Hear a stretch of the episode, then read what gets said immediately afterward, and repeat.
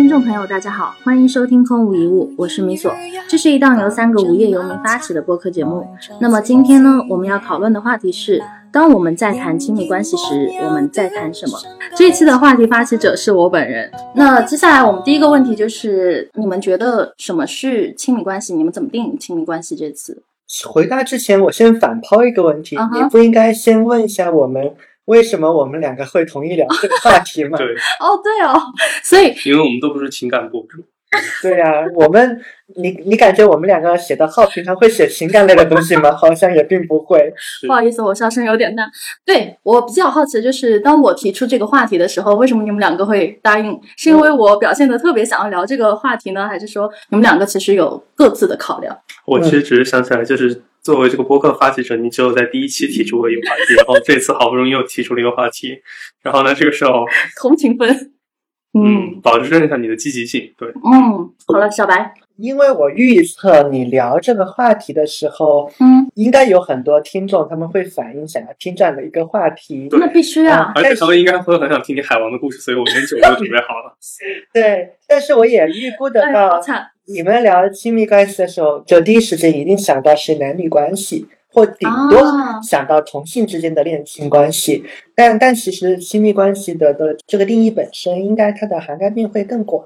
嗯，那因为有这样的一个信息的一个差在那边嘛，所以我觉得这可能是一个会有的聊的一个话题。那那就摆出来聊聊看。嗯，其实呢，我也是这么认为的，因为我觉得这个现代都市的人呢，他长期处在一种非常压抑的状态下，然后包括说他们其实会经常遇到一些不可避免的问题，比如说亲密关系的问题，嗯，然后很多人其实，在这件事情上都处理的不是特别好，以至于说，就是我想要提出这个话题，也是希望。大家能够在更多的认知层面上对亲密关系这个词，以及就是词的本身，去有更多更深的思考。嗯嗯，所以这就是我刚刚提出，嗯，大家怎么去看待亲密关系这四个字，它的那个定义，然后你们可以各自抛一下自己的想法。比如小白，你刚刚说你理解的亲密关系，它其实不限于说男女朋友或者说夫妻之间的亲密关系。那你觉得这个事情是怎么去理解？对，因为我自己并不是一个情感类的博主，而且我现在也单身，没事。所以，所以为了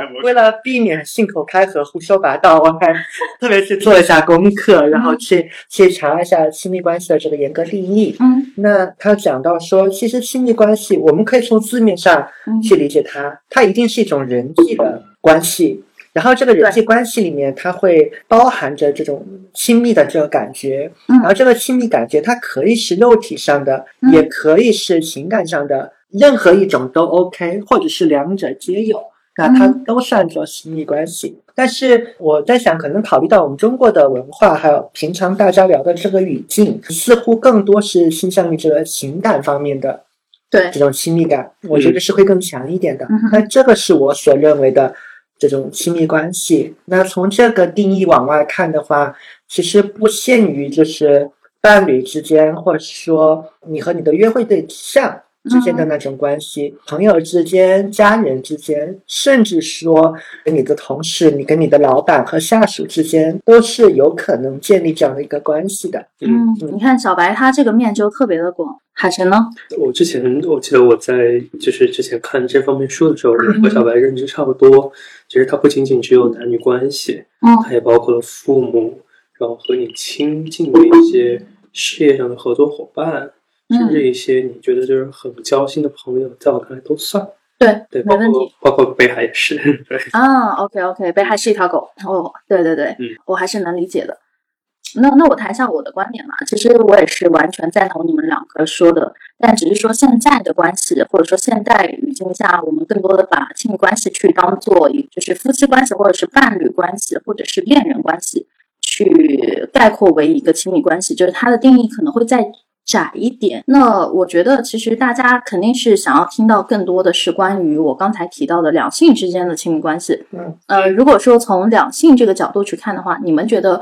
在这个语境下，这个限定范围内的亲密关系应该是怎？就是你们理解为怎么样的状态下，它是一个比较好的亲密关系？就我们先聊它是什么，然后可能嗯才有的聊说，嗯，后面它好与不好，什么是好，什么是坏？嗯，我的联想是，嗯，从定义出发嘛，你会有肉体。和这种精神上的这种亲密感。如果回到两性关系上来看，那我觉得这种所谓的就生物层面的性吸引，嗯，对吧？那这肯定是会有的一个部分。那因为这一块太明显，所以我觉得没有什么太多的嗯这个讨论的空间。那可能更加值得讨论的部分是情感上的这个亲密感。那我之前我也看了一些相关的这个书嘛，就是他们是怎么去定义所谓的这个亲密的。那其中有一个我还比较喜欢的一个嗯一个解释方式是，它是一个流动的一个不断在往前推进的这样的一个关系，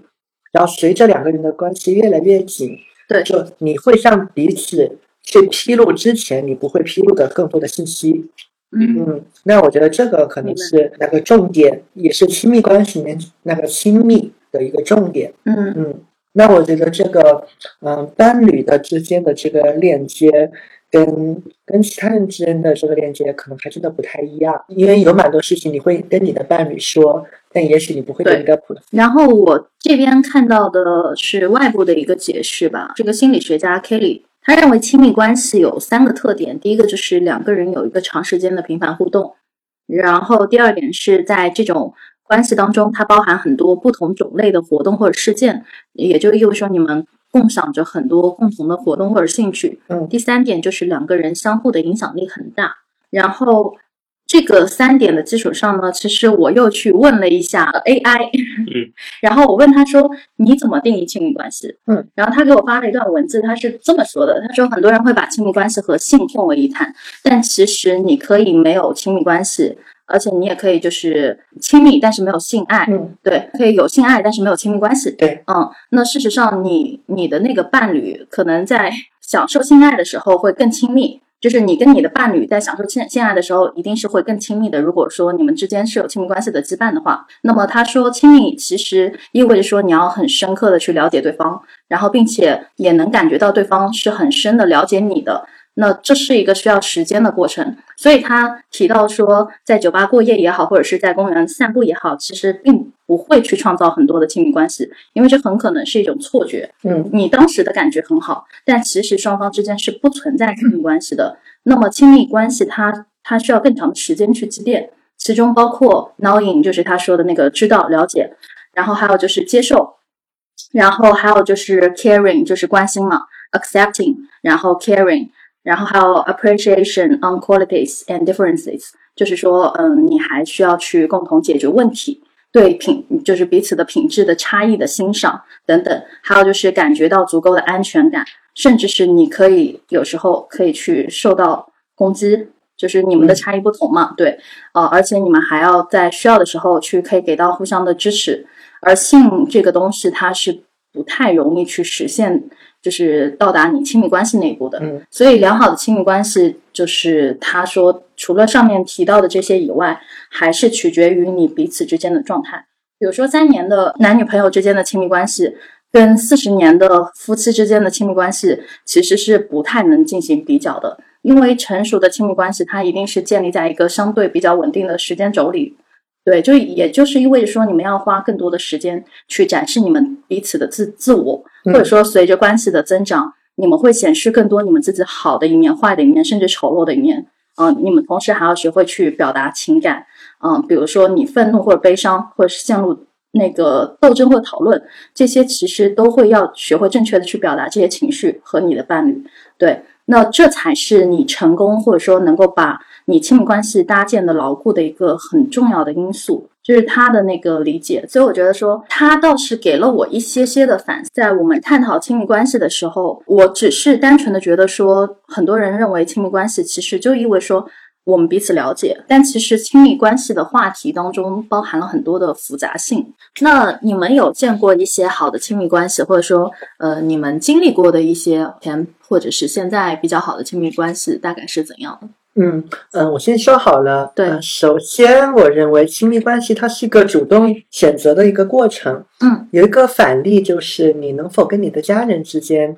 建立亲密关系。那我觉得这个答案是不一定的，因为父母不是你选择的，父母你是天来天生对就就在的嘛。对，嗯，包括在有某些场景下，你能不能跟你的老板建立亲密关系，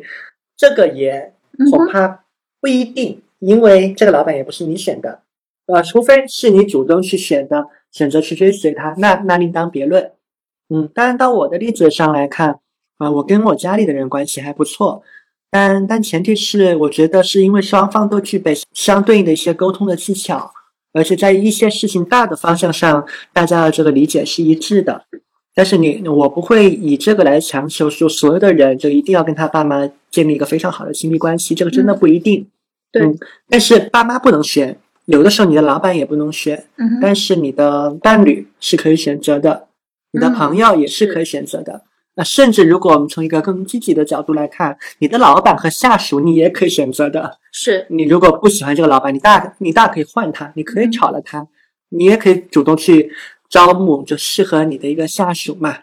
对，所以我觉得这是一个谈亲密关系的一个基础，它是你主动选择的一个结果，不是被硬塞给你的。OK，嗯，然后在这个基础之上，嗯，我在别处看到一个对于亲密关系的一个定义，嗯哼，它涉及到一个四个层面，我觉得还蛮喜欢，也挺贴合我的。嗯就他提到亲密关系包含了四个点，但一个点呢是透明，然后要展现脆弱，那这是第二个点。嗯然后亲密关系它本身是一个对话的过程，对，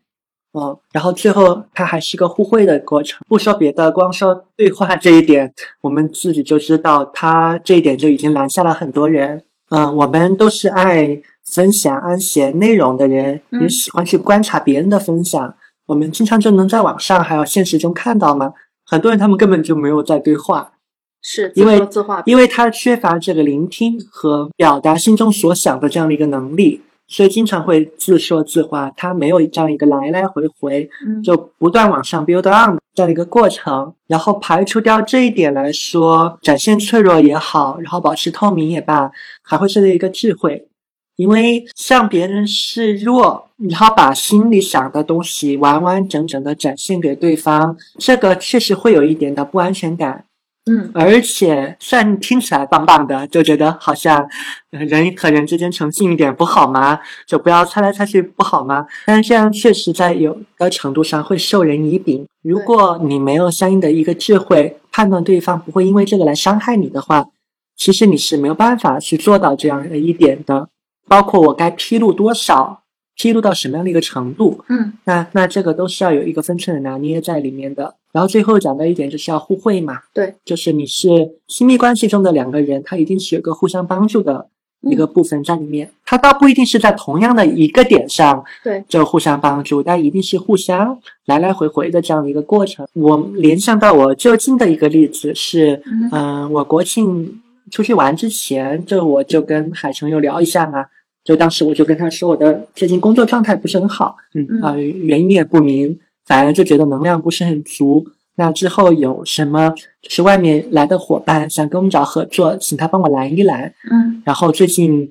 跟我聊，请多给我一点爱的鼓励，嗯。就不要跟我讲逻辑，就给我一些你好棒之类的鼓励就好了。然后也不要跟我讲逻辑，然后东西我也可能会经常不回，嗯，因为正能量很低，就不想回，对，或者理智上我觉得我应该回，但我就是不要回。懂，嗯啊，对，那其实这样的一个过程，你也是在就展现心中所想，然后充分的去展现你的脆弱。那当然也是基于说，我有我的判断，我认为我跟海生讲这个是 OK 的，嗯。嗯，他有这样的一个能力处理这样的一个信息，然后他也不会因此用这个来伤害我。嗯。然后同样的，我们做朋友，平常也是在相互支持一个过程中嘛，嗯，就我不会说把所有的这种负能量都倒给他，然后当他需要什么的时候，我就退在一边说，呃，我今天心情不好，我的能量也不是很高，呃，要要不你再想一想吧，对对。对吧？？我也不会这么干，明白，嗯。所以总的来说，我觉得主动去选择建立自己的一个亲密关系，然后从刚才这四个方面来进行衡量，嗯、是我对一个亲密关系的基本想象。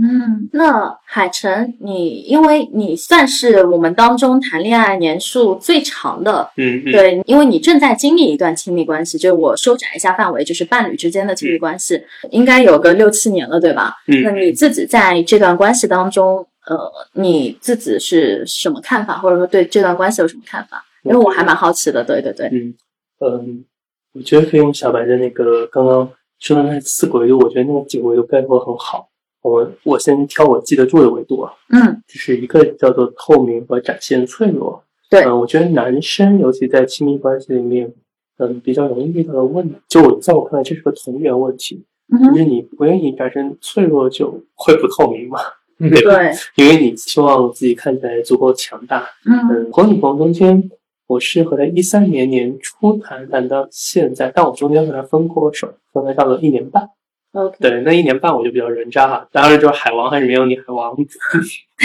莫名被 Q。对，OK。然后呢，这个时候呢，我觉得我，我觉得所以就是这个关系相当于被分成前段和后段。嗯，然后呢，我觉得其实之前的话，我觉得我还是。没有在他面前展露那么多脆弱，尽管就是说他能感受到，但我之前没有把这一方面开放给他。然后呢，我觉得其实，在后面我自己把我自己更奶狗的那一面开放了出来。对，嗯，就是呃，我经常也会就是说也会有呃遇到一些问题啊之类的。其实我在看历史书的时候，经常我其实会有这个印象，就是呃，大家历史书上看的那些特别武德丰沛的那些武将啦。皇帝啊之类的，其实他们很多时候，嗯，就在历史历史背后，其实他们都会，就他们老婆其实往往起到了非常关键的作用。因为我觉得男生很容易在逆境的时候是会缩到洞里面去。对对，然后那这个时候就是，而且缩到洞里面不出来，就相当于就是就是他很可能会脱离了他群体的支持，他在一个人在洞里面，就是原有他的那套逻辑，就是因为出了问题才会缩到洞里面。嗯，但他的原有那个树洞里面想原有那套逻辑就一定想不出来。所以这个时候，他需要有个人把他揪出来。往往这个时候，所以我会发现，嗯，其实你这个人的伴侣可能是他能够去拥有的最好的军师之一，就不一定他能想的特别开阔，但是他能很好的去以你的视角去想问题，因为他比你周围的所有的参谋要更了解你的脾气。嗯，对，因为你很多时候这个其他的关系，你很多时候是个公开化的场景。对，大家还是要去有一些表露的。但在那种状态，你其实是会，他会更清楚你有时候在怕的东西，也许不是那个面上，也许你是更加深层的，就是一些东西，他能把你去很快的揪出来，重新让你变得平静，去如实去看这件事。其实如实看这件事情，大家相信智商又上线了，嗯，那这件事情就会变得简单。然后，嗯，那个维度里面还有包括叫对话嘛，嗯，对话，我觉得这件事情，我但是我之前做的不好，包括到现在，我觉得也没有做的特别好。呃，我觉得更多是我女朋友在努力的引导我们做对话，对，然后后面就是说互惠互利这件事情，我觉得小白之前其实呃也有一个思考框架，嗯，就是说就是 MBTI 里面一套思考框架，就是说，嗯，是像那种性格就是大方股是那种 INTJ 嘛，然后呢就是 N 就是看全局，嗯，J 就是做判断。但是其实就是这套逻辑是很恐怖的一件事情，就是说它如果没有数据，你就靠你脑子里面已有的数据去 YY。那就然后再去做个判断，然后又不考虑别人的感受，对，那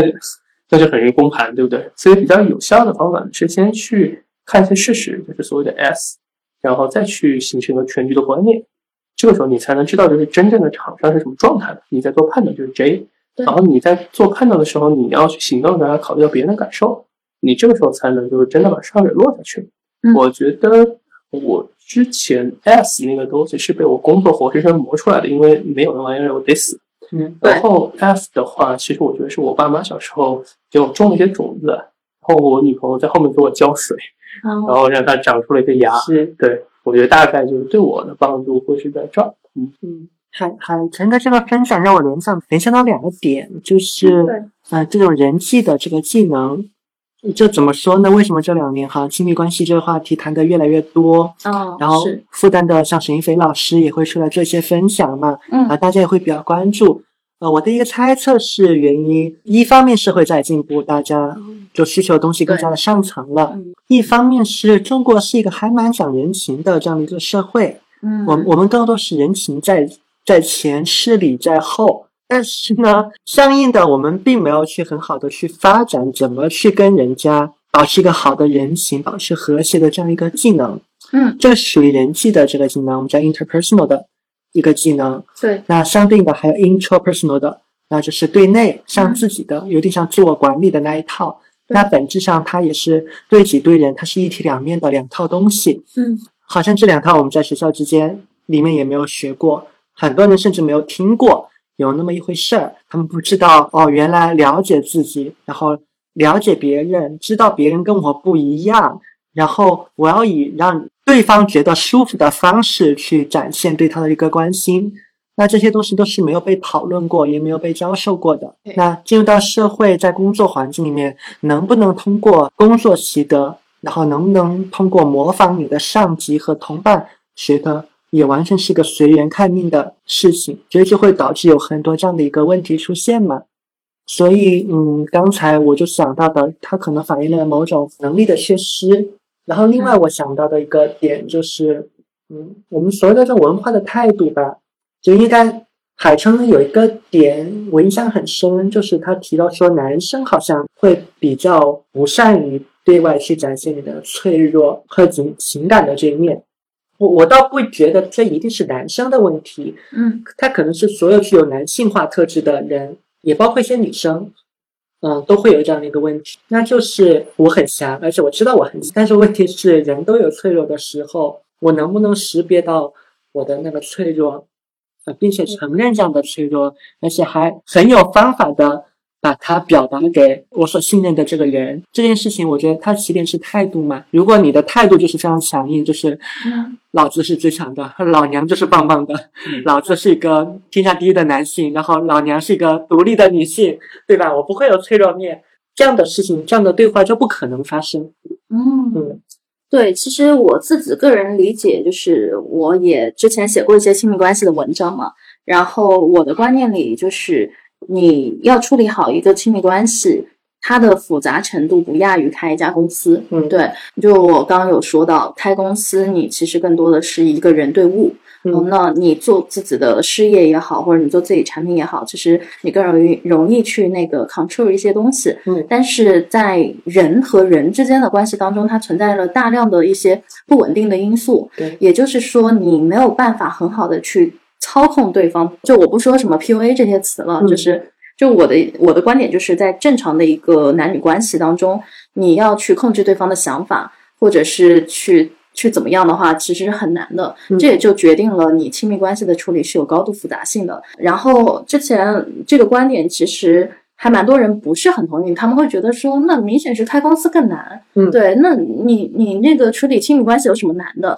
对，就我我不评判是否能够真正的进入到那个亲密关系的状态，在我看来，很多人他的状态更多的是处在一种很传统的一个社会当中的观点，比如说我们最早的，比如说我父母。他们是我外婆介绍认识的，那他们之间感情有没有呢？肯定就几十年了，肯定也有了。但是最初的时候，我知道他们是没有。对，那个没有是因为受到了家里的约束，就是 OK，你现在试婚了，然后隔壁的那个谁谁谁还不错，嗯，什么事业单位啊，什么人也挺好的。对，嗯，那你可以跟他去处一下对象，然后反正也就是到这个年龄，你就该做这个年龄的事情了。嗯，它更像是一种任务制在被分配着。就像，所以我我其实也没有深刻的去跟他们去讨论什么是亲密关系，我没有和我父母讨论过这个话题，甚至我抛出这个词问他们，可能他们也没有办法很好的理解，嗯，他没有办法去回答什么是亲密关系，他就觉得两个人合伙搭伙过日子，嗯，这个就是一种亲密关系。但是现代社会为什么？你看你刚才说的沈一飞老师的什么课程啊什么的越来越多了，就大家大家已经就是意识到，尤其是年轻一代的人，他们已经意识到说，嗯，我们的真正的感情关系好像并不是像以前那样子，嗯，可能就是大家相个亲，或者是父母介绍一下，是那那我们就搭伙儿，哎，各各自这个门当户对。那就在一起就得了，嗯，对他会有更高的一些精神上的诉求。那这个精神上的诉求，你是很难去，就是彼此对对方去进行一个操控，这也就决定了高度的复杂性。所以我这边也有一个案例，就是可以拿出来跟你们分享一下。就是我有一个女性朋友，她也是个创业者，然后也很优秀，长得也漂亮。嗯，那她就和我说，其实，在他们整个的创业圈。很多人都没有办法进入到一段稳定的亲密关系，嗯，然后包括他们之前就大家聚会的时候，就几个创业者 聚在一起，就是会对亲密关系这件事情很绝望，是。那个绝望感就在在于说，哎，算了，我相信爱情，但我不相信爱情这种事情会降临在我身上，嗯，就他们都会有有这样的一个态度，包括他自己也是，呃，就是很有意思，他他自己就是会把那个关系分成 Q 一季度的男朋友，Q 二季度的男朋友，就是。每次都不会超过三个月，是，这已经陷入到了一个魔咒状态。那那跟他 date 的男生其实也会有一些是这样子的状态，就是可能谈恋爱不超过三个月。我我觉得可能在大都市的情况下，这种现象可能普遍发生在年轻的男女性身上。包括我也问问过一些，就是呃，在比较 fancy 的行业当中，比如说做投资的。然后做那些嗯投行啊什么的，大家普遍就是感情不会超过三个月。嗯 嗯，你也没办法去问为什么。嗯，对。但就是大家就是很快餐，就是非常快餐的状态。那他当时跟我说的是什么？其实他非常渴望进入到一段很稳定的状态，以及他是希望说能够成家，甚至是有孩子的。是。但问题就是他所有的一些 date 的对象。呃，也是一些创业者嘛，就是都会呈现怎么样的状态呢？第一点就是他们。总是会把所有的精力放在工作上，就是永远都是工作的优先级排在了很多事情的前面，就是工作是第一的。那么亲密关系对他们而言只是就是可有可无的一种状态，嗯，所以他在这个关系当中得不到一个被重视的感觉，对，嗯，这是第一点。然后还有一点就是可能就是。你知道女性得不到回应，她就会陷入一种自我怀疑，嗯，她会觉得说是不是我太差劲啊等等。包括就是男性就是这样在在一个刚开始的状态，可能对你追得很疯狂，嗯，但是没多久就男性从主动变成了被动，而女性反而会觉得说，你之前不是明明花了这么多时间在在我身上吗？那你怎么就过了一两个月，然后就就突然之间就冷了？对对，这个问题好像应该抛给海城来发表一点意见。来，我要说一个死病狂的例子。之前有做过一个实验，嗯，简单说就是一只公的小白鼠丢到笼子里面，然后再给它丢接丢一个母的小白鼠，然后它就愉快的就啪啪啪了。嗯，然后那，这个时候呢，在啪啪啪以后呢，公的小白鼠瞬间就诶到笼子另外一边，嗯，然后和母的小白鼠就没有怎么在一起玩了。但如果你把这只母的小白鼠抓走。再丢进新的一只母小白鼠，瞬间那只公的小白鼠就会起来状态啊，就瞬间就是秒起。当时我在看那个视频的时候，我都震惊了，就秒起。OK，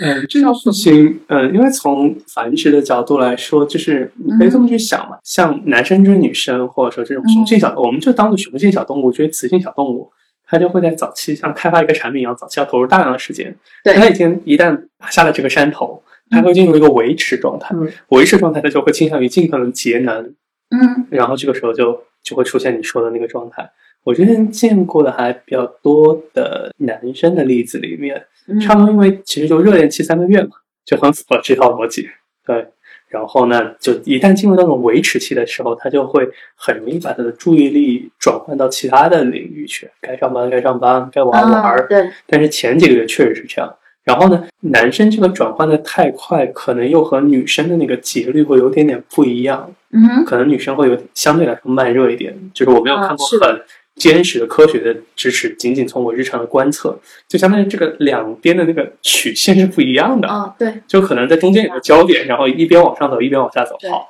这样就出现了一些错配。哦，这个我我在别处有看到类似这样的一个观点，可以佐证，就是海城的这个。这个表达的方式，嗯，应该是在一次辩论赛上，黄执中做评委，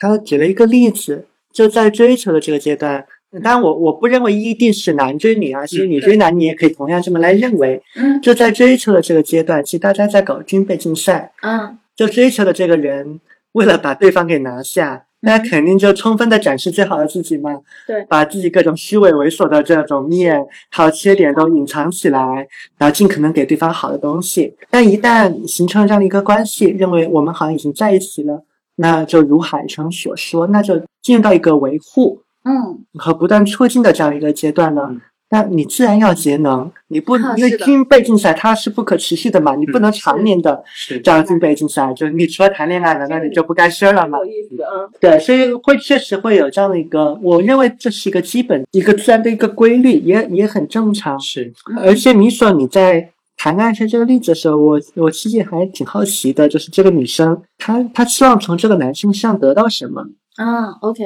呃，这个其实我还蛮清楚的，就整个的状态，女生是一个智性恋，就是那个智就是智慧的智嘛，她特别喜欢和崇拜的就是比她厉害的男性，嗯，就是那种厉害，不管是这个男生他事业有成，嗯，或者说智商非常的高，嗯，这些都包含在里头，所以女生对于外在的这个其实没有那么的 care，嗯嗯，就我觉得还是蛮神奇的，而且我身边还蛮多女生都是知性恋。就他们都很优秀，就是也有自己的事业，然后赚的收入也还不错，嗯。长得也还 OK，对，但是他们对于另一半其实是会有更高的要求在里面，你可以理解为就是雄性的这个强者的崇拜，嗯。嗯，对，嗯，那就这个择偶观，我们可以在下一趴去聊一下，对，嗯。就是否是正确啊，或者怎么样。但是就光这一点，其实就决定了他在找对象的时候会倾向于去找，比如说人工数据方向啊，然后就比如说什么什么飞行科技啊等等，嗯对，就是会倾向于去找这些科技领域顶尖的那些人才，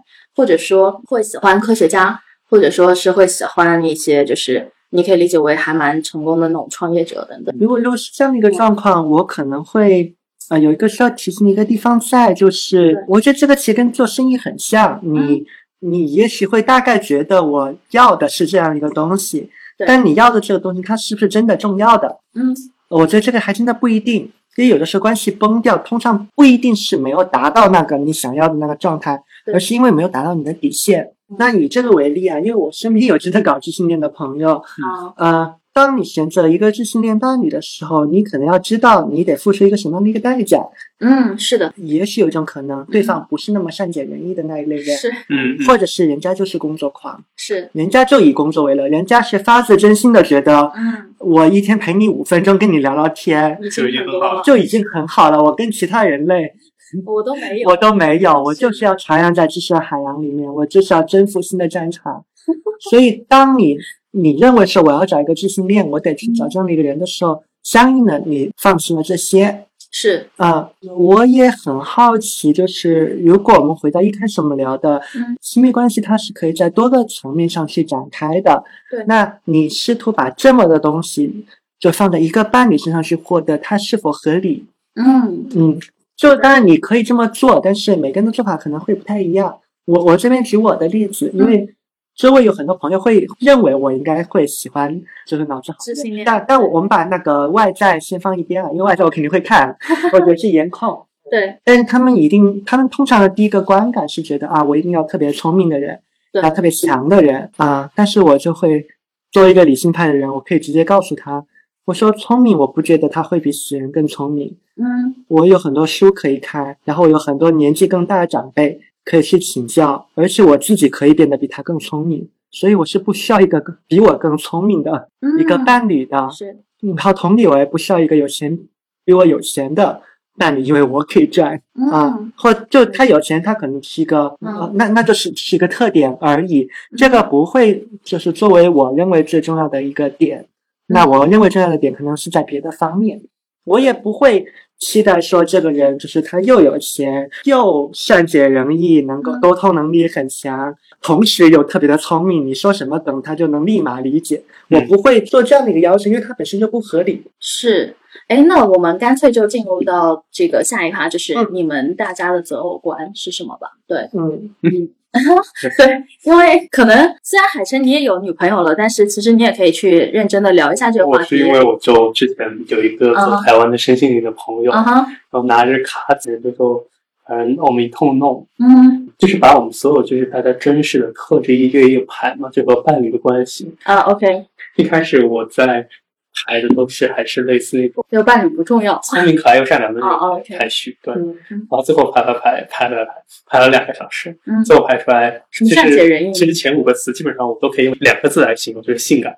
哦，对，嗯，呃，有点意思我记得我给你看过，就是我觉得好看啊。姑娘，那个我发在群里面他喜欢那种霸道型的，就是那种眉眼特别呃欧美的感觉的那种小姐姐。对。嗯嗯，对，我试图过度解读一下，是不是有一种可能性，你你喜欢的是那种独立感非常强的呃有嗯，因为我曾经去记过，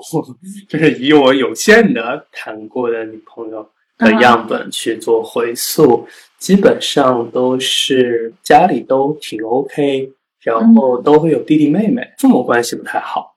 然后本人是那种艺术感特别强的人。嗯。啊对，就是那种属于本人特别漂亮，但你感觉到就有那种，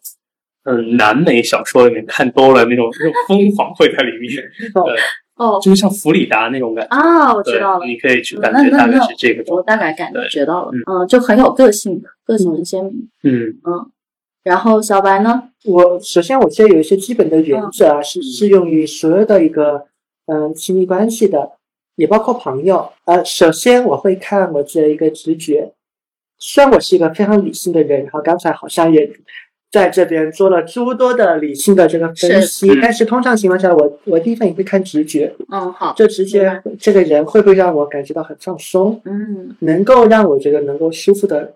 给他去展现更多的信息，而且这个也许很快。嗯，可能只是见了一面，聊了两句话，很快就做出这个判断，然后你立刻问我为什么，嗯，我也未必能够立刻答上来。嗯那这一点我一定会看的，嗯，当然这一点嗯没有那么准确，所以他肯定会有一些更加严格的一个一个标准要去看。那我其实如果把外形这个因素先刨除在外，因为每个人都会看，对，那如果不看这件事情的话，我其实还会蛮在意这个是这个人他性格的稳定度。OK，嗯，就是什么样的性格，这个都还不一定。然后，因为我有这个自信，我能跟跟就是不同性格的人对，都能够相处，但是我会看这个人的性格是否稳定。嗯嗯嗯，而且这件事情它一定是在一些就一些日常的嗯小事儿，就日常的这种表现中去浮现出来的。我可以举个例子啊，就是这次就是国庆，我跟我跟朋友一块出去玩嘛，嗯。嗯，因为大家都是好朋友，那我也认为在当下，其实我跟朋友之间也是类似这样的一个亲密关系，嗯啊，然后你们知道我在工作上，在我在意的事情上，我是会做做好一些事情，嗯而且会显得很有企图心，嗯然后往前去推动。但在那个离婚的时候，完全就是个废柴的嗯。状态。哦。然后基本上就是因为我们那个团里面有一个朋友嘛，他就属于把我们都安排的死死的，然后定点叫我们去起床吃饭。那那整坐那种大巴车导游，对，然后你们可以想象整个，因为我们一嗯。一行四个人嘛，你可以想象就在那个丽的那个朋友，他就是一个肌肉男，嗯。然后我们三个就是三种贴在他身上的一个蘑菇，然后以我可能是最为 最最为明显的，那整整个全程我都处于一个非常废柴的状态，嗯。关键词就是啊，我饿了，我渴了，我馋了，然后厕所在哪边，然后下一个地方我们去哪，然后房卡我找不到了，类似这样的一个状态。嗯。但是我觉得能够让我这样的一个方式去展现，而且我也觉得我不会冒犯到对方，即便对方一直在说啊你们好烦啊，但我觉得不会，因为那一位朋友我知道他是一个性格非常稳定的人，他在性格方面的可预测性是很强的，嗯，就他是一个。呃，也许有的人没有那么喜欢，就是性格他带有一点这种带有一点这种控制感，那喜欢事事都给你安排好这个样子。但是我知道啊，那他就是这样的一个人，而且他时时刻刻都展现出了这样的一个特质。明白，嗯，而且大家都还是成熟的人，他并不是那种百分之百的强硬，他也有很多余量在里面。那跟这样的一个朋友在一块，我会觉得非常的舒心。就即便我我能量不足，我就安心做个废柴。那除了我大概知道他会抱怨我两句，但他也不会怎么地。嗯对明白。那我觉得这一点还蛮对我来讲还蛮关键的。哦，那那我大概知道。那那我也我也补充一下，就是刚才有说我海王，嗯，这也没有很海，这不是海王，就是我觉得很多，和就包括你比我简直就是河王，对，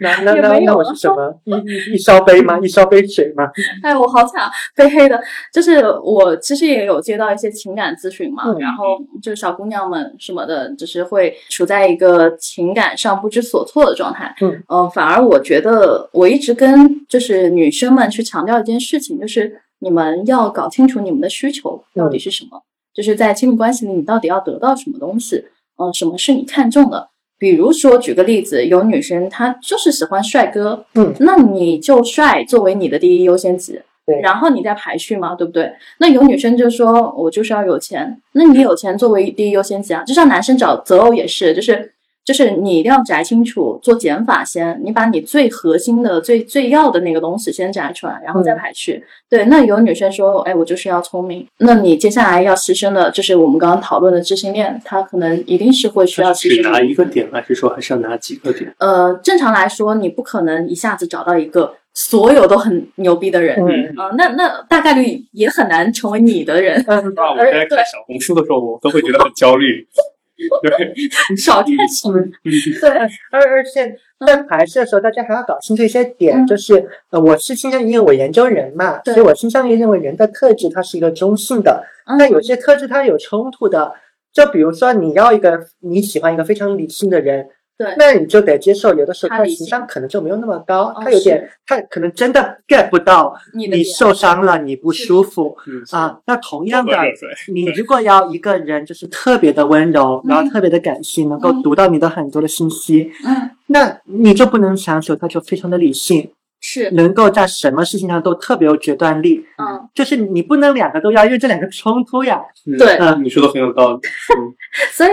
其实，呃，就像很多人他其实搞不清楚他到底要什么，只是听到了就就大家的判断有有很多情况下是外界给的，嗯或者是周围人给的灌输，就是说，哎，你要你要先找有房有车啊什么的，他也没有去追究过有房有车背后意味什么。就是人这个东西，本质上是你要跟他过日子的，你嗯逃不掉他的性格，或者是你逃不掉他整个人带给你的感觉的。是，对，所以你不能只看表面。嗯，如果说你也可以看表面，就是你有房有车是你第一优先级，那你就先选择那样的人。那你其他的什么性格好啊、长得帅啊、什么什么的，你你你你就往后排。对对你一定要搞明白你到底要什么。嗯，就像我以前踩过一个很大的坑，呃，就是也是把我拉回来的，就就不是海王的那种，对，就从那个状态下拉回来是，呃，我当时觉得说我追求的是那种可以跟我一起创业的人，嗯嗯，就严格来说，我也是有很强的那种强者崇拜。就我以前找对象谈恋爱，那一定是找班里成绩第一啊，嗯什么就是不跟差生谈恋爱啊，等等。就这个意识，在我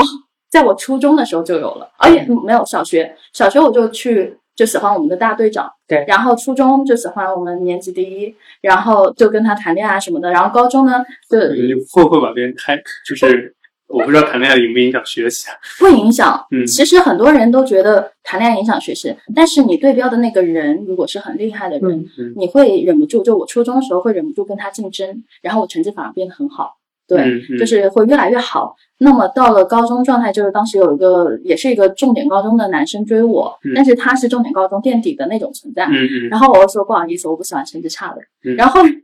后来他他考上了状元，没有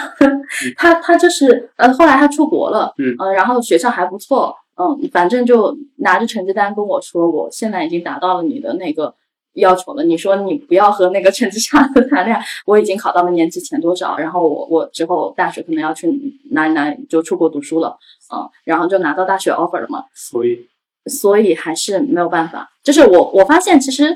我也不是喜欢他，我也不太喜欢他。嗯然后我就很抱歉，我说，呃，那你都要出国了，那 那就对吧？那那就更不可能了。嗯那本质上，我又发现其实我并不喜欢他。对然后包括其实这条坑，我其实走了蛮久的。包括我后来就是大学也会去崇拜一些，嗯、就就你知道，就是大学生他天然的觉得同龄男生很幼稚。嗯然后我当时特别蠢的一点就是，我会喜欢比我自己年长很多的人。大概年长十岁以内吧，嗯就左右的那种。因为我觉得他们可能有更丰富的社会经验嗯，更成熟等等，然后我就会对他们有一种天然的崇拜感啊等等。但是到了真的到我社会的第一年、第二年左右，我大概自己已经意识觉醒，我发现说，天哪，这些大叔们好油腻哦。嗯，你这眼睛瞎了吗？我之前眼睛瞎了，我靠，就是就是你会发现，嗯，你自己在快速的成长，所以你不需要再依靠对方。没错，这一点是很重要。很多女生她很难从一段输控当中去逃脱出来。嗯就有些是真的输控啊，就有些其实是假性输控。就可能我之前真的是有这样的一个状态，就是我崇拜强者，嗯然后我喜欢的那种，就也是那种什么创始人 level 的嗯这种比我大个几岁的那种。但我后来发现说，天哪，我真的喜欢他们吗？我就开始怀疑了，因为当我走到社会，然后然后自己在不断成长的时候，然后渐渐的我也得到那些东西的时候，是我再回去看他们的一些想法或者理念，我会觉得，天哪，为什么我当时会喜欢那个人？对嗯就是就是他可能在别人眼里已经很优秀了，嗯。但是但是我再回去看的时候，我会觉得，天哪，我我当时是瞎了眼？嗯。就是有那种，就是你你一旦成长了之后，你再回去看你那时候做的选择，嗯。或者你认为你要的那个东西，其实未必是你想要的。是，所以到后来，其实我也踩过一个很大的坑，就是就我的前前任，对，就是那个那个后来去美国的那个男生嘛，嗯。对他他其实比我小，那我后来的对我后来的择偶就非常的极端了，就从那个大叔的状态一下子变成了弟控，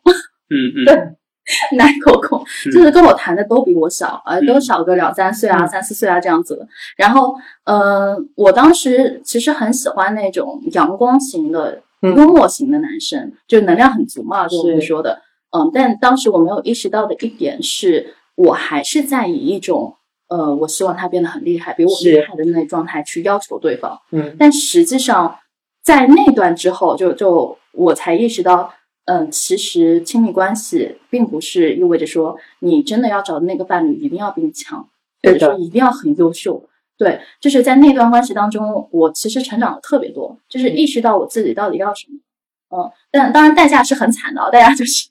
大家就是把人家给作走了。对，嗯，就是还其实他当时在生活或者情绪的照顾上。给到我非常多的支持，对对，就包括我很想不通问题，或者我很受伤的时候，就可能跟海晨那个女朋友一样，就是会摸头的那种，嗯嗯，就是你可能很强势，很在在外面非常 aggressive 的时候，你回到家的时候，其实你是可以卸下包袱的，嗯，你是可以展现你的脆弱在对方面前的，是对方起到的一个状态，其实更多的是给你能量。然后再抚慰你，告诉你说你已经很棒了，或者怎么样？对，其实当时他做的真的非常的好，嗯，对。但很遗憾，就是我当时还觉得，啊，你怎么感觉你是个男生？哎，你难道不应该就是很，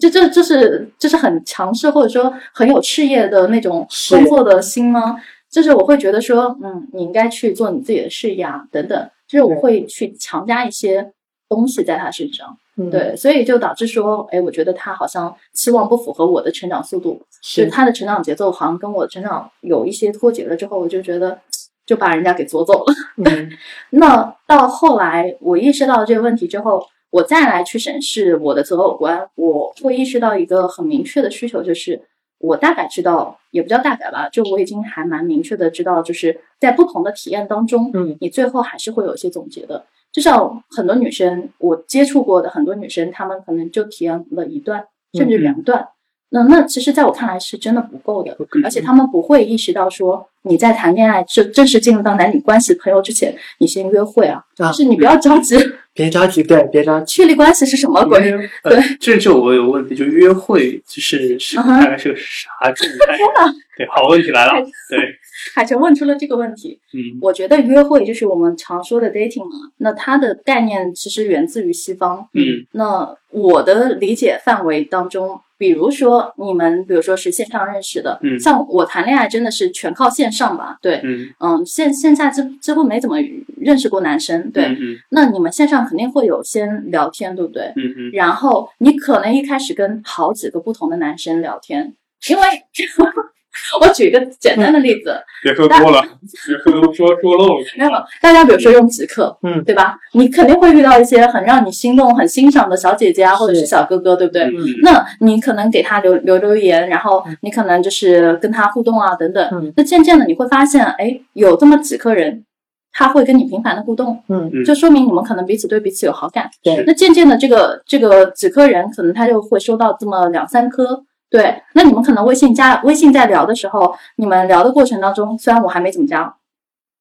就是你们聊的过程当中，一定会有你更倾向于喜欢跟谁聊，嗯，谁更能接住你的话茬，是，或者说谁更能让你聊天起来觉得很舒服，嗯，因为我本质上谈恋爱最重要的点，我们刚刚说了是对话，是对话的感觉就在于说你到底能不能跟对方聊下去。你想，人生漫漫的这么久，你最后还是逃离不了，就是两个人聊天嘛，对吧？聊天是一种艺术，这就是为什么我当时呃告诉别人，你们要去看一本片子叫《爱在黎明破晓前》，就，那三部曲其实都是聊天的艺术。嗯，你们可以去那个去通过这样的一个电影去拆解他们的话术，嗯，你去分析一下为什么人家能聊起来，还能聊一整晚。整个电影全部都是对话，对。那么在这样的一个状态下，就是你聊得很舒服，你会更倾向于去跟那个人聊，嗯嗯。那你接下来就是要见面了嘛，对不对？你线上聊完了，你总总得去线下去感受一下真实的那个人到底是怎么样子的，是不是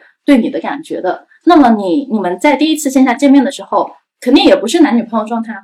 那个时候其实就是一种约会了。是，嗯，OK，严格来说，就是你们两个聊得特别的开心，嗯甚至你们可能话语当中会有一些小暧昧啊之类的互动。那接下来你们要见面，OK 啊，那约个饭啊什么之类的，呃，OK。那正常的程序就是 你们去吃个饭，或者是逛个公园。嗯如果说对方还发起了邀请说，哎，要不要吃完饭去喝个小酒啊什么之类的，嗯那你接受了，其实它又是一种信号。对，嗯我我可能有一种不一样的划分方式啊，因为您说的这种划分，你可以这么去划，因为如果按照你这么画的话，嗯，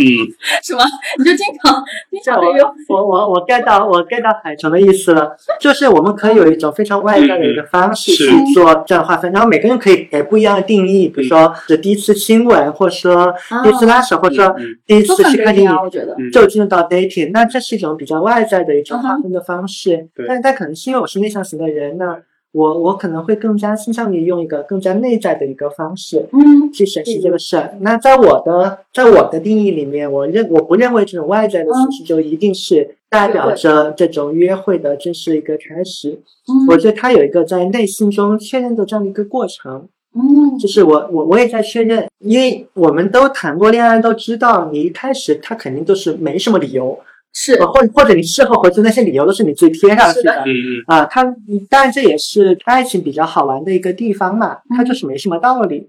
嗯，但是在过程中你会有这样一个反复确认，对，就像你现在你也不能说，当你年轻的时候看那些大叔，嗯。你那那个感情是不对的，那感情是真的，只是你现在看起来它并不是这种爱恋，它是别的，它是一种慕强的心态对，而已啊。那那这个过程里面会有一个确认的一个过程，就我也会在看嘛，就是。嗯这个也你也可以认为是，呃，我的性格导致我爱追问，然后我也会对自己保持好奇，是，嗯，我怎么喜欢上这个人？尤其是这个人可能哦没有那么符合我之前对外说的一系列的标准的时候，，OK，那我也一定会说，嗯，好奇怪，我怎么怎么喜欢哦上他了？然后包括说，我觉得跟他在很舒服，那。嗯，其实人都是会对比的啦，就是那是舒服，你跟朋友也可以有啊，是，嗯那有有什么不一样？你会有一个确认的这个过程在里面。那嗯可能过了那个过程，我才认为说，哎，他可能还真的是一个比较合适的人。嗯对，其实我当时也觉得说，约会他这个事情可能会发生在线下，那当然啦，不然呢，虚空约会吗，我，这个网络一线线。你是在说我吗？嗯对，所以我我个人觉得，我个人觉得就是像我现在的状态，就是我发现啊，爱或者说亲密关系，它的形式或者是状态，还是还是可以有更多的想象力的。当然，对，就是不用局限于说，哎，你们非得要去线下，或者是，当然线下也是一个很重点的东西，对，然后才算是怎么怎么样，或者说不用局限于说我一定要跟对方成为一个男女朋友，或者是着急确立关系，那才算是怎么怎么样了。其实很多时候，我觉得还是一个需要长期观察的过程。嗯，对，尤其是女生，女生会非常的着急。对，就是女生在关系里面，她会有一个强烈的不安全感。嗯简单来说，就是如果你不跟我确认关系，我就换嗯，啊、我我就不浪费时间在你身上。是，对，呃，这个科普一下。呃，这个 PS Four 啊，哦，没有没有，我说你哦说那个就是为什么不那个？嗯，还蛮多女生都会以这样的方式去威胁对方，嗯就是她们想要一段确定的关系。嗯，很多的女生都是因为，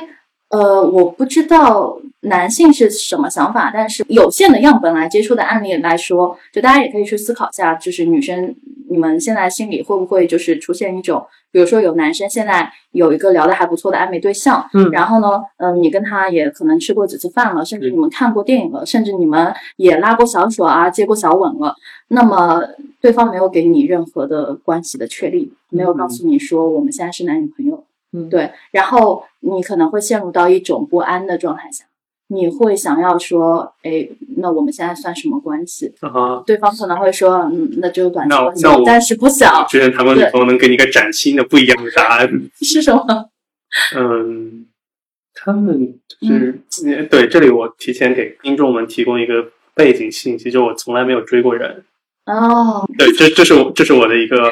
会的东西。嗯对，然后大概就是比较像是那种状态，就是像你说的那些事儿，该做的都做完了，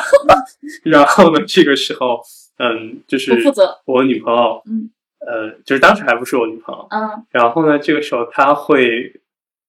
她会突然远离，不不会不会突然远离，嗯那他就直接去直接说，就类似直接造成既定事实，那就是啊就是啊，从此你就是我男朋友。嗯啊，对这样子的吗？对，因为我我印象特别深，就是举个例子，呃，有个女朋友，然后她当时是跟我去聊，她说她跟她理发师嗯啊，那前面那段时间是因为就是说大家呃一起老师回家，然后呢这个时候就顺路嘛。然后有一天天很冷，然后呢就说很冷嘛，结果他一下就把手就揣我兜里去了。然哦后当时我就想，妈的大事不好，就是在石头心里面总总知道大概不太对，对不对？小绵羊，嗯，然后呢，这个时候过了那么一两天，然后呢，嗯。他就跟我说，他说，嗯，他跟他的理发师说他，嗯，他的男朋友看看他发型怎么样，嗯。然后他就意味深长的看着我，啊啊，还有这样的关系，好神奇哦！对，套路很深的，就是天哪，对我后面很多女朋友类似，他们有类似的套路，对，哇，那那我发现我可能偏男性，嗯，就比如说，呃，比如说我们家和别人，男生真的情感都挺被动的，我舅舅外婆都是，嗯嗯，他他就这样像女生一样被吃掉，被摁上了一层关系。我我我是我是觉得，就包括我自己在内啊，就是虽然刚才我们提提到有一些嗯比较外在的接近方式，还有一些翻在你脑子里面内在接近方式，但它一定会有一个节点，嗯，会去做双向的一个确认，其实啊就是是双方建立共识的这个方式嘛。就是心照不宣嘛，对吧？嗯，嗯，倒不一定是心照不宣。就首先我们说那个节点一定会有，至于说它是一种心照不宣的，还是说一种广而告之的，要是是男生发起还是女生发起，嗯是一个非常直截了当西方式的，还是一个比较含蓄内敛中中日式的，对吧？那这个因人而异嗯，但它一定会有这样的一个过程啊。但如果我我想想啊，如果是我的话，我可能会倾向于我主动去问。我会哦主动去确认这样的一个事情，那问原因在于说，可能是在我我在这方面思想比较西化一点嘛，嗯嗯就我不喜欢太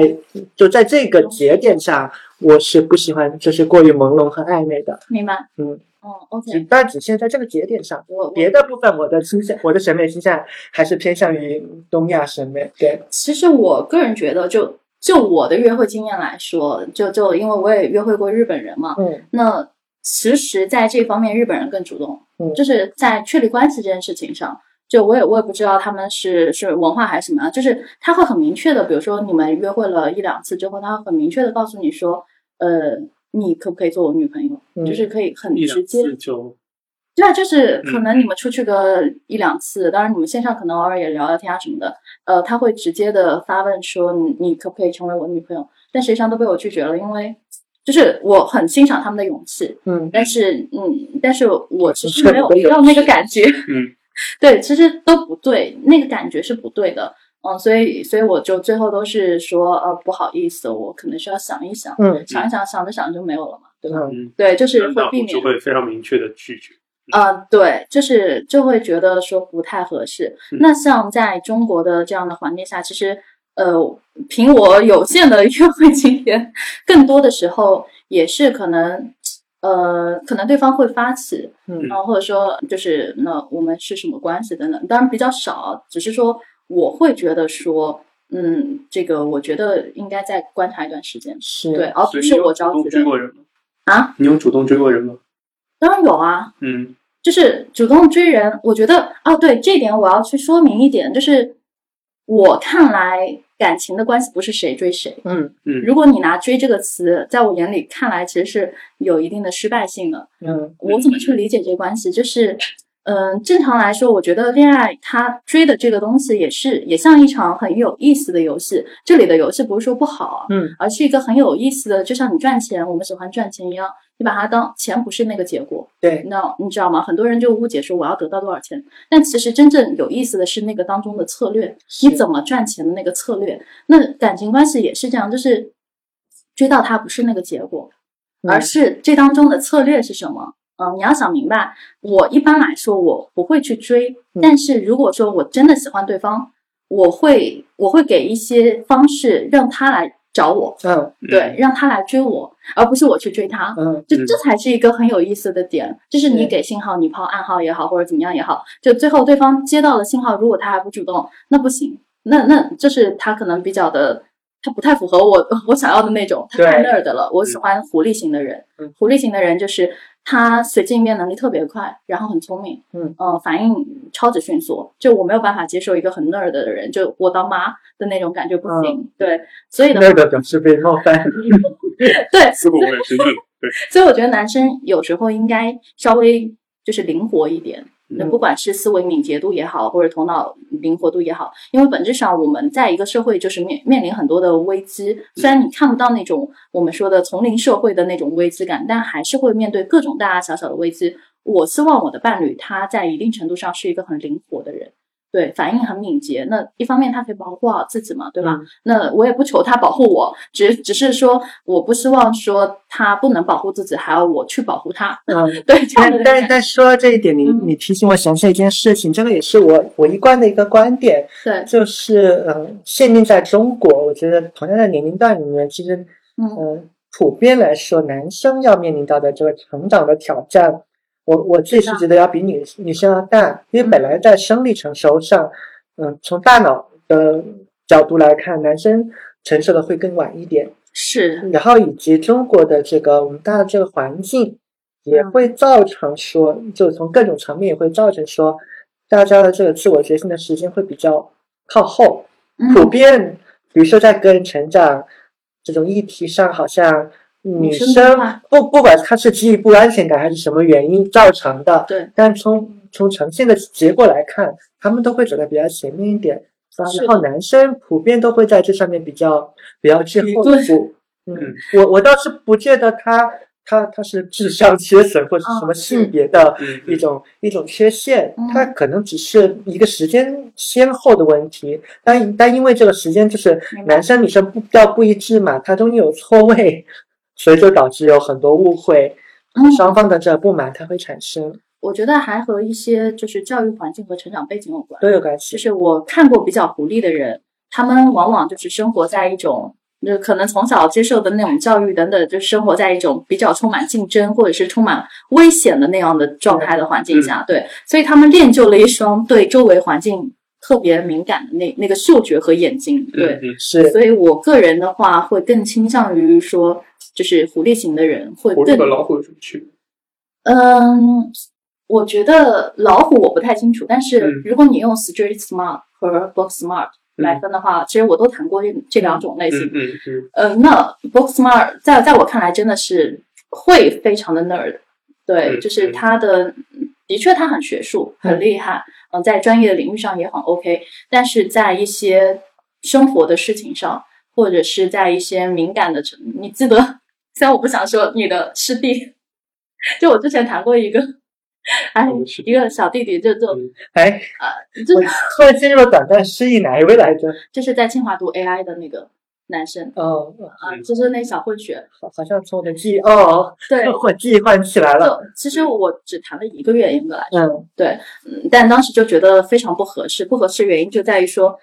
呃，就他专业能力也很好，就长得还 OK，那唯一的问题就是他非常 nerd，、嗯那个 nerd 就是没有办法在一个生活的环境下迅速做出反应，嗯，就比如说他脑子已经在他的小世界里面了，对吧？呃，对他不，他手足无措。他比如说遇到一些很小的事情，他不知道怎么做，然后会求助你。在在你看来，其实这个事情你完全可以自己搞定，嗯就是就是你会觉得你在当妈，然后那样的感觉就是让我觉得嗯不太合适。嗯，如果以以这个例子来看的话，我我倾向是认为，你都说它是个 AI 了嘛，也算是一个 AI 嘛。我我觉得这个 AI 它缺乏一定 data 的训练，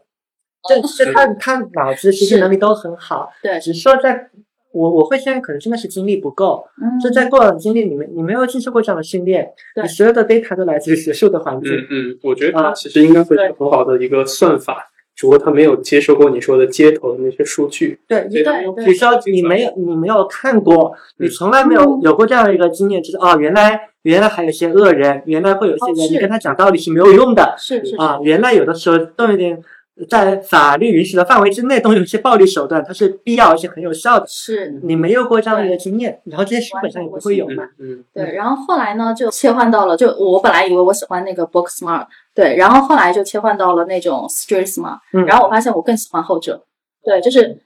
他可能就就走个极端，就是他他可能都不喜欢看书，嗯。但是但是就是在某些方面会非常的厉害嗯，比如说接你的梗，然后比如说反应非常敏捷，嗯。想一个事情你抛一个观点给他，他可以给你提供出其他的很很有意思的观点，对，嗯。然后包括生活上啊等等，就是他的那个能量也好，或者是他的反应能力也好，会嗯。非常的快，而且嗯。超过你的想象。那所以在这样的情况下，你就觉得，哎，好像我可能更喜欢那种那种灵活的状态，你可能会相当喜欢我的弟弟对，他就是社会大姐喜欢社会大哥。是，我就觉得弟弟非常的满足你这个需求，刚好也不怎么喜欢读书，嗯，就是他虽然不喜欢读书，但是他能比读书的人更厉害一点点。是，对，就是不读书也 OK。也能对，嗯，对，所以我觉得不是，长得也不怎么好看，对，那不行这个不 OK，那这个也不 OK。那不行，我还是喜欢长得好看。嗯 也不要长得好看，就是干净，男生要干净就 OK 了。对，不要拿那种我有钱就可以了。就男生千万不要认为我有钱我就是一切，我无需去在乎我的什么外在啊什么等等。你知道，就是忽视外在也是一种歧视，就就本质上也是不太 OK 的。对，所以我觉得人的择偶观其实它会根据你的经历和体验而产生一个。就类似于瞄准器，你一开始你不知道你到底要什么，你以为你要这个东西，但其实不是。嗯可能你要找清楚你的需求，就是你可能需要去多自我的反省和就是体验。嗯对，嗯，然这后件事情很好玩。对，啊、我之前其实有那种从婚姻和那种就爱情就拆嘛，还原论去拆，就是从生物的角度大家是怎么回事儿。然后后来我会发现，就是每次拆完吧，我发现好像其实都不需要谈恋爱啊、啊，对，然后我就以为我只要走出上一段恋爱呢，我就可以进入到就是从此海王的状态了。嗯但就每次好像又最后翻进了沟里。我其实会在想为什么？对，因为就是如果说从理性上，因、因为你会发现就是。假设，你如果去反拆，就是非常理性去反拆这些需求的时候呢，对你就会发现，其实呃，一个心理咨询师或者一个教练，嗯加一个洗碗机、洗衣机，嗯，嗯，加一个嗯充气娃娃，或者说探探，也能解决问题，对吧？是，也能解决问题。那这个时候你就一定会在想，为什么？嗯，就是道理，反正大家都懂嘛。太好了。但是为什么大家还是会做出这个你提出了，你提出了极客上有一个人跟你一毛一样的问题，就是他的他的问题，因为我们时间也差不多了嘛，嗯我本来最后一趴就是想要去回答读者对，嗯回答读者问题。嗯然后他的问题就是他说的，你刚才说的，如果说关系当中，他他他也怀疑亲密关系它存在的意义到底是什么。嗯嗯，本质上，你可以去找一个类似于洗碗机啊等等去解决这些问题。对，嗯而且我家就对是我就是那个洗碗机，对对嗯，然后他说，情侣间的亲密关系能带来什么？如果和一个没什么共同话题的人，呃，只是因为老了以后相互扶持而在一起，那好像请保姆也能解决。嗯那至于精神上的依赖，养猫养养狗也能解决掉。嗯那到底亲密关系能带来什么？对，嗯就像海神说的那个，我们来解答一下吧。对嗯就是因为我只能说，我从理性上我知道这个东西，包括我的实践，我觉得它不一定对。对但是就是从理性上拆起来，就从理性上拆起来，因为没什没什么问题。嗯那我也很好奇，就是你们会怎么去看这个问题？啊，OK，那我也从理性上回应你，嗯。因因为从理性上看，人就是非理性的。嗯。对，这里的非理性，我不认为它是一个贬义词，对。嗯，它也是一个中性的词。是，就是人会探寻这种所谓的这个意义感，嗯。会探寻探寻人和人之间的这样的一个联系嗯。和这个亲密。如果没有这样的一个特质的话，那真的人就是跟 AI 一样了。嗯。那那你就直接就脑机接口呗，跟所有的东西直接像插 U 盘这样去交互好，不就可以了？但事实上并不是这样子的，人他就是有很多就是莫名其妙的，就是没有办法去解释的这些这些个东西，然后这些它往往都还是会跟自我的成长和认知嗯，赞同。相捆绑。那在这件事情上，我我不认为就亲密关系可能是唯一的一个方式，就是你一定要通过亲密关系去嗯获得一个个人的一个成长。但是这个观点是引自那个沈一斐老师的，嗯他说亲密关系是一个最简单的一个方式。嗯，是是是，比如说，你现你可以像佛一样，通过。通过一辈子的内观，对，去做这件事情，但但其实蛮难的，你自己试一试就知道。是还别说那一关，你就你就冥想一整天，什么事都不做，你看看你受不受得了？嗯那那其实我觉得恰恰是因为大家都是普通人，所以我觉得亲密关系是一个很好的过程和体验。嗯，然后我来补充一下吧，就是我我来回答这个问题，所以我觉得亲密关系更像是照镜子，就是你能够通过对方看到你自己。嗯。嗯说白了，就是你的任何的丑陋的一面也好，好的一面也好，或或者是你不会展现在正常人面前的一些对，嗯不为人知的一面，你很可能在亲密关系当中就会展现出来。嗯。可能对方是唯一一个看过你暴躁、看过你摔杯子，嗯。然后看过你各种嗯。不好的那种脾气的那样的人，甚至你自己都会惊讶于，哎，我竟然还是这样的一面的人。嗯。对，嗯。就是他会让你暴露你自我，让你真正的意识到你自己到底是一个怎么样的人。是，嗯对，尤其是呃坏的你自己，因为正常来说，亲密关系也就是我们刚刚说的展现自我，而且你会不经意的展露你自己。你可能在别人面前人模狗样，或者说你可能在别人面前是温温文儒雅的，你很可能在亲密关系里就会展现出另一个不一样的自己。然后你自己再拿一个上帝视角去观察你自己的时候，你会意识到，哦，原来他也是我的那一面。然后你就要思考说，你要不要接纳那一面，对还是说要去修正它，还是怎么样？对，所以其实亲密关系它能带给你这样的体验。然后还有一点就是，就我说的嘛，就是你在这个过程中，你会开始反思自我，然后自我觉醒，甚至是去做自我的一个调整。对，然后还有一点，我觉得还蛮有意思的点就是。就像我们刚刚说的，你可以找保姆解决你的这个各种衣食住行啊什么之类的起居问题，呃，你可以找狗啊什么解决你的精神依赖。但问题是，我觉得亲密关系有个很重要的点是，它在于你真的陷入到一段关系的时候，你即便一个人在，或者是走路的时候，你想起那个人，你你会很开心，你会忍不住可能面部出现一个微笑，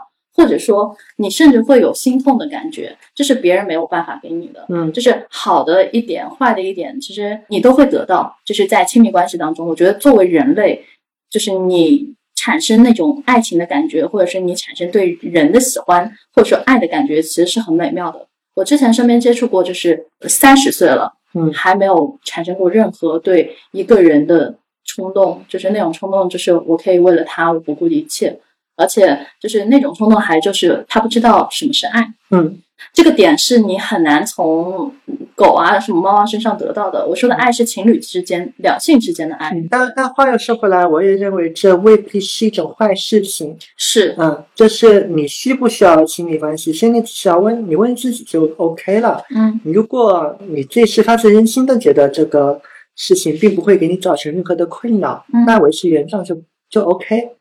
呃，我我们刚刚讲到，只是从经验的角度或对从我们个人的角度去讲嘛，就是我们认为它是必要的，即便不来自于你的伴侣，那也会来自于别的方面。嗯，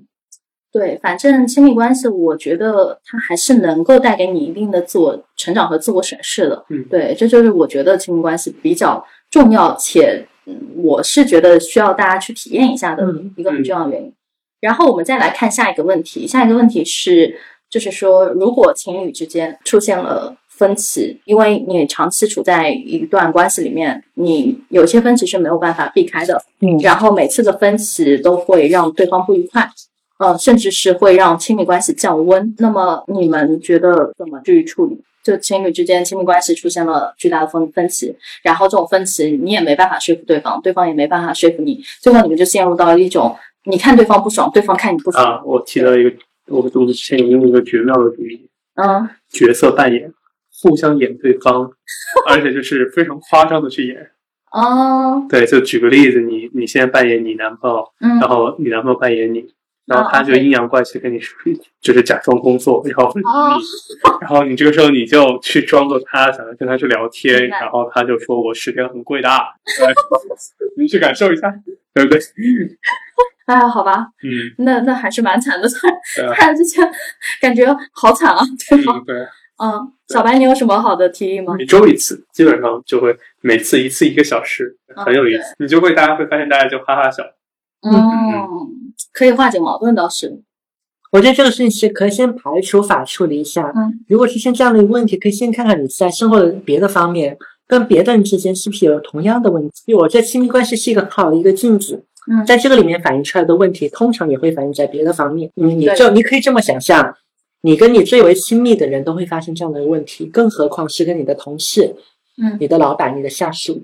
对，嗯，通常按照我的经验来讲，恐怕都是缺少人际技巧，以及缺乏对于人和人的差异，包括自我，还有对于人和人的差异性的一个理解。举个例子啊，最近的一个个案，对，就是当时 MBTI 的一个个案，这还仅仅是从获取信息和做决策的这个习惯这个角度在看。嗯嗯，做完之后，对方就会发现他和他伴侣原来原来他们的类型是完全相反的，然后他之前没有意识到这件事情，所以他们会在同样的一个地方反复吵架。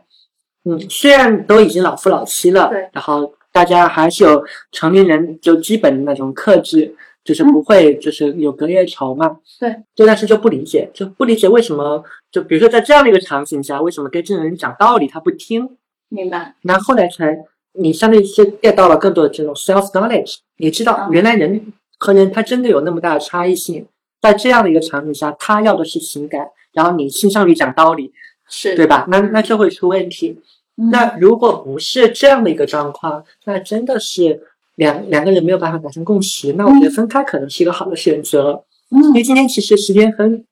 很赶，有一个议题我们没有聊到，就是亲密亲密关系它是一个持续的一个过程，不是一次就又像那个上次说打游戏那样，你闯闯了几个关卡就一、嗯一辈子和和美美了。嗯它是一个持续的过程，还会要求双方都要持续的成长，是除非你们两个同时不成长，但基本不可能。那如果成长的步调不一致，嗯。或是方向出现了根本性的分歧的话，嗯。那确实没有办法强绑在一块儿。嗯，行，那我也我也给个建议吧，就是我也有产生过观点之间的争论，比如说我们抛一个议题，然后我发现哎对方竟然是这个观点，然后我是截然不同的，嗯。我会展示，然后给出嗯就是论点论据嗯，我我是怎么想的，那对方可能会反驳我，这么一来一回的时候，可能就是我不知道其他人，但对我而言，我是觉得哎，OK，我接受你的这个，但嗯我觉得你这个想的可能还是有一些些的误区，然后我再帮你补充等等，然后到最后可能我们也会产生一些争执，嗯对，那争执了之后怎么办呢？就是我会发现一点，就是如果对方在我说的时候打断我。嗯，然后我会跟他说，我觉得你这是不礼貌的，嗯不尊重我。如果说你想要认真的去探讨这个话题，我们可以彼此交流完之后去探讨，但是你不能强行的情绪上来之后去打断我。嗯对，嗯因为在我看来你没有尊重我。然后我说出这样的，就很心平气和的说出这样的话的时候，对方就会意识到他可能在观点的时候把情绪给加上来了。嗯因为他企图想说服我。那我的意思就是，我们就事论事，观点就是观点，对你不要把情绪带过来。对，如果你做不到，我们不用讨论了。对对，那我把这个很坦白的事情就就告诉他之后，他就意识到了我们的那个冲突真的就解决掉了。嗯，对，然后他并且就是跟我道歉说，呃，我的确没有意识到我刚才可能没有尊重到你。其实我觉得就包括。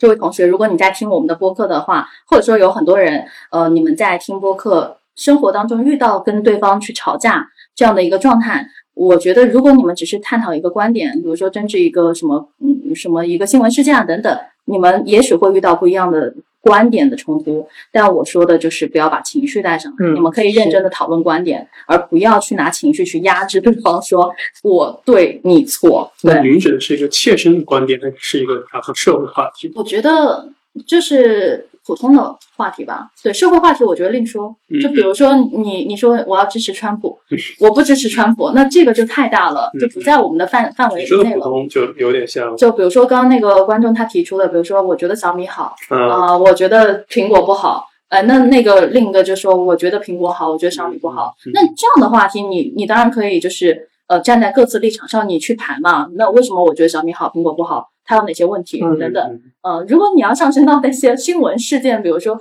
就是涉及到一些立场、政治立场也好，或者是那种很敏感话题，比如说女权，嗯我支持女权，我不支持女权，嗯呃那那这样的话题，那真的建议大家不要聊。嗯嗯，就如果出现观点冲突，就是就是没有办法的事情，你们的亲密关系是会这样话也说回来，会在这些话题上有有强烈冲突的人，大概率的也不会走到入亲密关系，啊，嗯对对对，就直接在咖啡桌，然后可能就闲聊之间的时候就已经吵了起来。是，所以我觉得就是小的话题，你们可以试试用这样的方法，不要带情绪，然后就有事论事嘛。对，嗯，好，那哎，其他的应该没什么。我我最后还想补一个点啊，就刚刚你想到，虽然跟跟亲密关关系，它未必有直接联系，但我认为很重要。嗯，就是大家努力去让自己变得更好，然后主动去做选择，这这固然很重要。对。然后我会建议说，如果你想进入你的亲密关系，这过程能更加顺利一点的话，建议多多的让自己多多见点事情，多长点眼界，见点世面。嗯嗯，对，因为见得多了，比较不容易大惊小怪。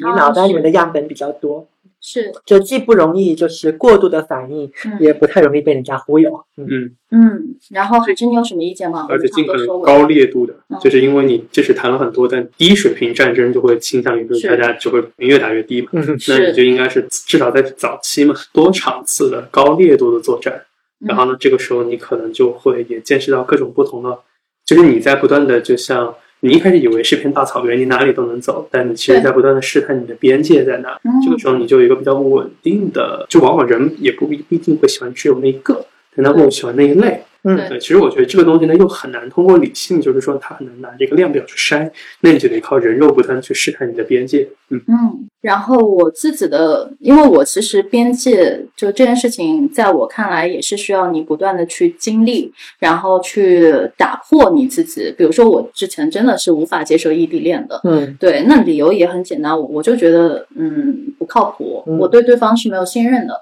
但后来我我会发现，说信任这件事情也是你们在亲亲密关系当中一个很重要的命题，就是你必须得跨越过信任这个关。嗯，不管是你在哪里，因为你无法保证这辈子你跟他就永远都不会分开了。是对，你们肯定会遇面临什么出差，对方可能出去读书啊，或者是出去工作几年啊等等。那如果说你没有办法去做好这种信任感和那种独立性的话，其实你的关系会因为距离而产生一个很大的问题。对，这是一点。然后还有点就是，我觉得在选择伴侣这件事情上，大家就是先要弄清楚自己到底要什么。如果说你自己都想不明白你自己是个怎么样的人，以及你对应的需求是什么的话，那你草率进入到一段关系，很有可能会带给你很大的挫败感，嗯，或者是伤害。嗯，然后你会丧失信心啊，等等，对，所以其实好的关系，正常来说，你可以多看，你可以不体验，但你要去观察周围人，呃，你是不是有看到过一些好的亲密关系？你去了解一下他们是怎么样的，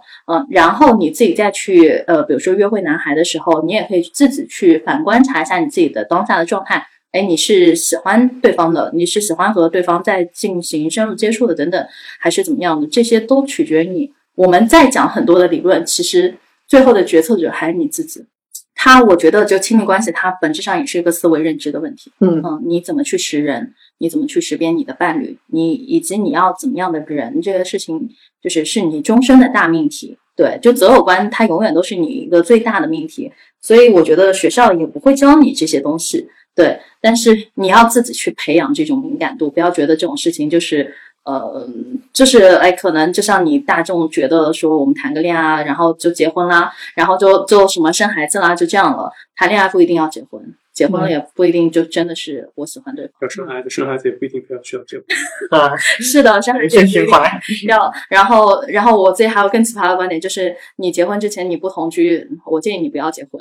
就是你你都没有去同居过，你怎么知道对方有什么奇怪的秉性啊等等？所以就是。嗯，不要用太传统的思想去限制你现在，尤其是女孩子。对，我我没有同居过的时候，我从来不知道女生有那么多的东西。结果我一开始以为女生都会很整齐。你想多。就就我我是一个非常断舍离的那个生活状态，然后我一开始就非常崩。对 对，同居了女生还会掉大把的头发，真的，就都是都是你逃不掉的命题。就包括一开始你以为都是就是人很容易把。对方脑补成小仙女的，对啊是，嗯，然后还有就是你知道那个，虽然插插一下，就是那个辽，他他当时跟他那个老婆同居之后，就他老婆上厕所，对，啊没有关门，然后看到他，他看到了，直接决定离婚，对，就就很奇葩。其实我们刚刚聊天的过程中强调聊到那种慕强的心态嘛，嗯，一般慕慕强的这种心态和这种实际接触后产生的这种幻灭感。它往往是搭配在一块儿的，是，嗯，因为慕慕强体现在很多面，就是可能是呃，我觉得这个人呃很有能力，或者特别美，或者说特别有领导力，嗯，对。的，对吧？就当你是处于一个慕强的心态进入到一个亲密关系的时候，你就很容易把这个人给神化，对，然后一接触就会发现啊，原来他也是个人啊，是，那那你就会有幻灭感。嗯，嗯，就是大家很喜欢就建立那种高大人设，我觉得都会很有问题。对，对，一旦进入那种比较长期的关系，就会破功。所以就是大家不妨就日常的时候，就是就是对外就不用去保持那种特别高大上的人设，对，这样开心快乐。对人对己都不太好啊。是对我每次看小人小红书的时候，我也很蛋疼，偶像包袱不要太重。对，就是我就看，哎嗯，就是这位朋友为什么就是看着像全能选手？我觉得就是从我对世界的认知，应该不应该是这样。嗯，不会不会，我接触过不少，就是呃，真的有几十万粉，但实际上内心过得很痛苦的。真的嗯就是是，嗯、姑娘长得也可以，但是其实并不幸福。嗯所以不要被网上那些光鲜亮丽啊给迷了心智。嗯，请请大家回归现实生活好吧？对对对对，我接的 case 也有一些是打比啊什么的，就就不是大家想的那样子的，就是名人背后有名人蛋疼的情况。对，嗯，好，那其实我们今天的话题也聊的差不多了，那这一期就差不多到这里结束了。好嗯，那我们就在这里结束，拜谢谢大家。收听，拜拜。流言與約，共進晚餐，呆坐直至夜阑，仍然沒有短信该折返，或要怠慢。相識牽手分別幾千幾百天，回頭難自拔，是為見證愛火沉澱，是我傻。想結局再轮回一次。舊愛戀人如果相見，大概交談流於片面，心裏假若如常問你，誰人重要點？明知很掛念，沒有戀人才想相見，被愛的人最终失手盡是。一位靠近我身边，爱我亦